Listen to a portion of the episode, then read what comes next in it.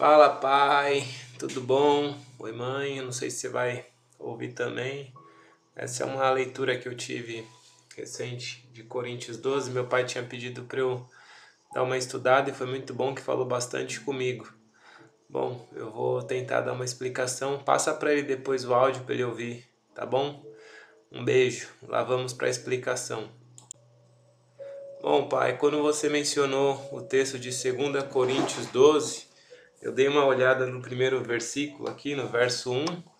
No verso 1 fala assim: É necessário que eu continue a gloriar-me com isso. Ainda que eu não ganhe nada com isso, passarei as visões e revelações do Senhor. Bom, a explicação dessa parte aqui, Paulo está falando exatamente referente a como se fosse uma competição que ele estava vivendo nos dias dele.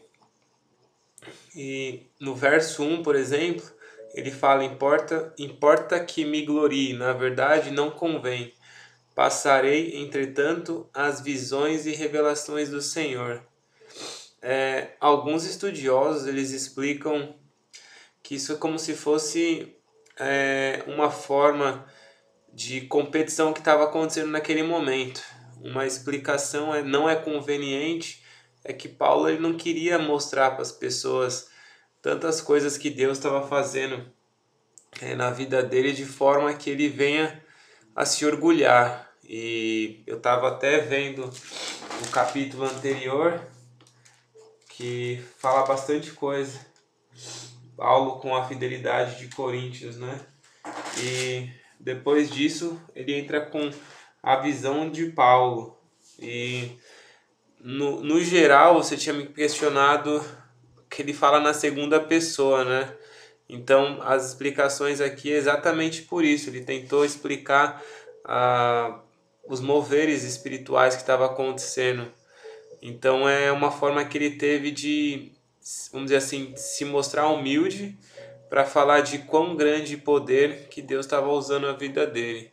Aí, para ser mais específico, no verso 2, que é onde você exatamente questionou, eu conhecia um homem em Cristo. Eu conhecia um cristão, a frase em Cristo significa nada mais do que estar unido a Cristo, ou ser um cristão.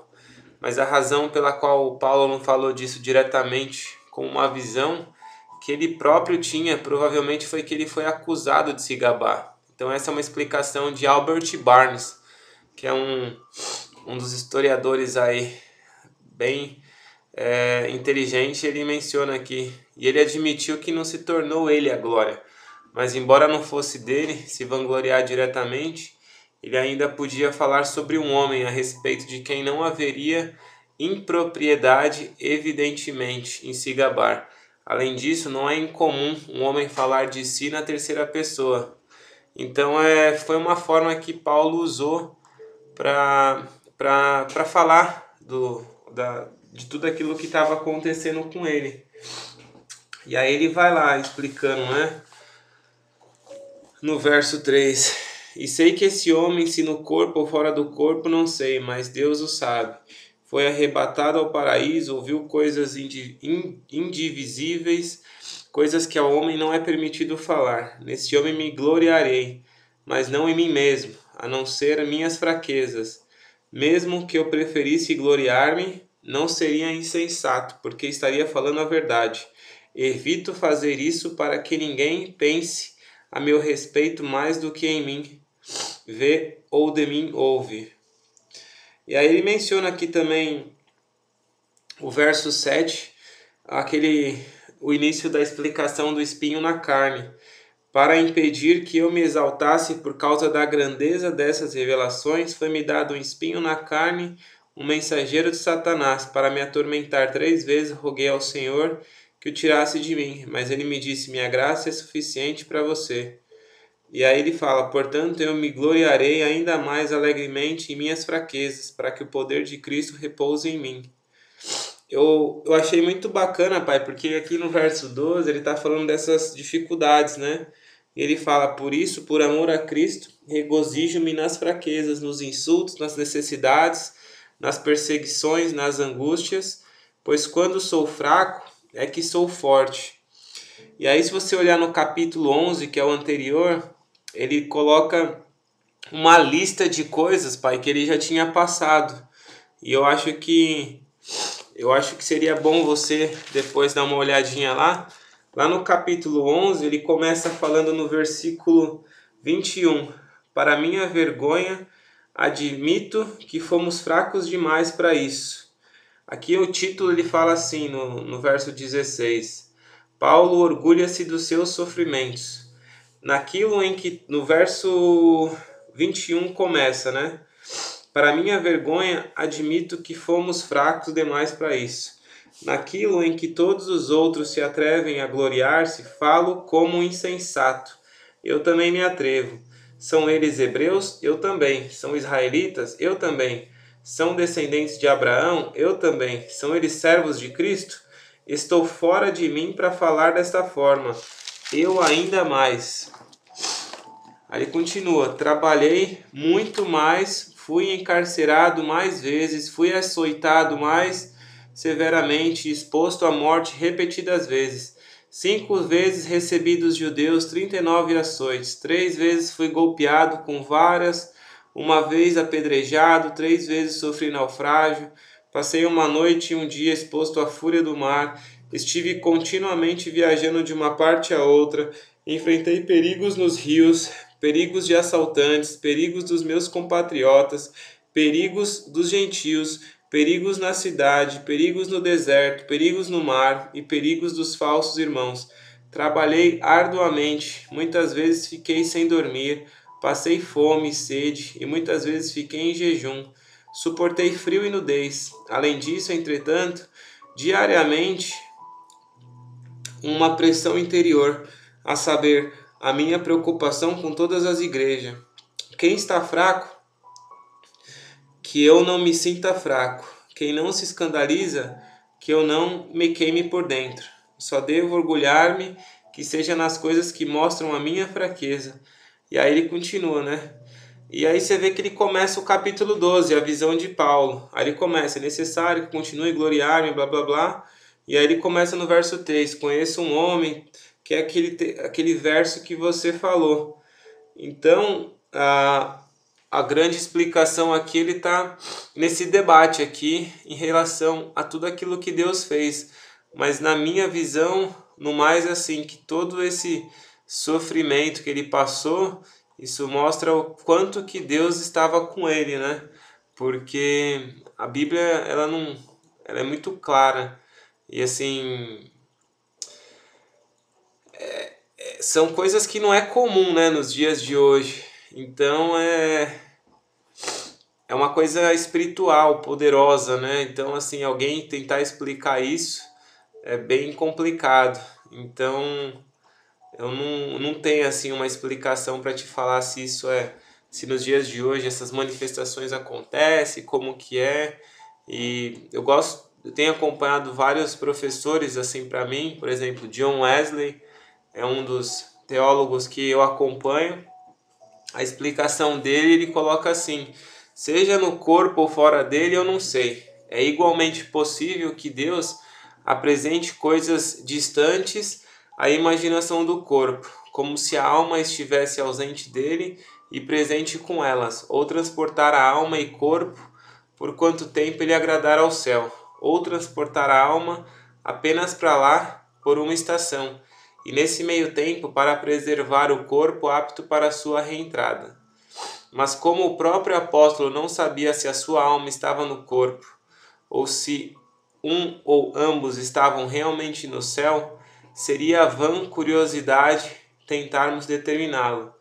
O terceiro céu, onde Deus está, bem acima da antena e do céu estrelado, alguns supõem que foi aqui que o apóstolo foi deixado, entrar no mistério do futuro, estado da igreja recebeu ordens para se afastar dos judeus e ir para os gentios. Eu confesso, pai, que é um texto bastante, é, bastante curioso, porque até a forma como John Wesley explica aqui essa questão da alma, é, eu tenho um pouco ainda de cautela para falar, porque a alma em si, a gente, a minha leitura em relação à alma o corpo, a gente quando foi criado no Éden através de Adão e Eva, a gente se tornou um ser vivente, a gente não se tornou uma alma vivente. Então eu interpreto essa visão aqui de Paulo como se fosse um sonho, né? Ele estivesse sonhando e aí ele coloca, né? Seja no corpo ou fora dele, eu não sei. E é, é bem curioso a forma como ele coloca né, no verso 2: Conheço um homem em Cristo que há 14 anos foi arrebatado ao terceiro céu. Se foi no corpo ou fora do corpo, não sei. Eu sei que esse homem, se no corpo ou fora do corpo, não sei, mas Deus o sabe, foi arrebatado e ouviu coisas que ao homem não é permitido falar. Então, você vê que ele não menciona o termo alma aqui, né? John Wesley está mencionando alma, mas porque a gente, de acordo com a criação, a gente foi, se tornou um ser vivente. Deus soprou, né, como se fosse o fôlego de vida em nós. Então, ele não implantou uma alma em nós. Então, a explicação de John Wesley eu também fico um pouco. Foi uma explicação que eu achei, mas espero que o senhor goste. Mas a minha leitura exatamente é essa se você me perguntar se eu oraria para ver o terceiro céu, essas coisas, eu acho que, de acordo com a história de Paulo, a gente vê que ele tinha né, muitas marcas né, do, de andar com Deus, o sofrimento de, de estar nos caminhos do, de Deus. Então, Paulo ele se orgulhava dos sofrimentos com Deus, né? Em outras em, outra, em contrapartida, a gente vê que tinham pessoas que estavam se orgulhando de ter poderes místicos né, com Deus. E é isso que eu acho que é a explicação de Paulo em relação a isso. Porque a primeira coisa que ele fala, é, ele coloca essa questão né, do, do verso que ele começa a falar do, da parte aqui aqui nessa parte do verso, por exemplo, capítulo 11, verso 18, ele deixa bem claro: visto que muitos estão se vangloriando de modo bem humano, esse modo bem o ânimo nada mais é no grego que segundo a carne, eu também me orgulharei. Vocês, por serem tão sábios, suportam de boa vontade os insensatos. Então ele coloca essa questão de se vangloriar. E nos dias de hoje a gente percebe né, que a gente não deve se vangloriar de nada. A gente passa por, uh, por dificuldades, todas essas coisas. É, e assim, o que eu pego de Paulo aqui foi exatamente, acho que essa mensagem que o Senhor me deu me ajudou bastante, né? Porque a explicação dele em relação a todas as aflições da qual ele passou, ele colocou no verso 30 se devo orgulhar-me que seja nas coisas que mostram a minha fraqueza. E a gente sabe, né, quão fracos a gente é nesses dias de hoje e tão impotentes, né, se não for na força de Deus. Então eu agradeço a Deus por essa explicação. Espero que você também tenha gostado e me manda um áudio. Pode me mandar um áudio que eu ouço depois. Eu não vou estender muito, mas esse foi um comentário que eu consegui tirar daqui. Eu vou ler um pouco mais, qualquer coisa se eu achar, eu te mando. Um beijo para vocês, fiquem com Deus. Eu tô morrendo de saudade. Tchau, amo vocês. Beijão.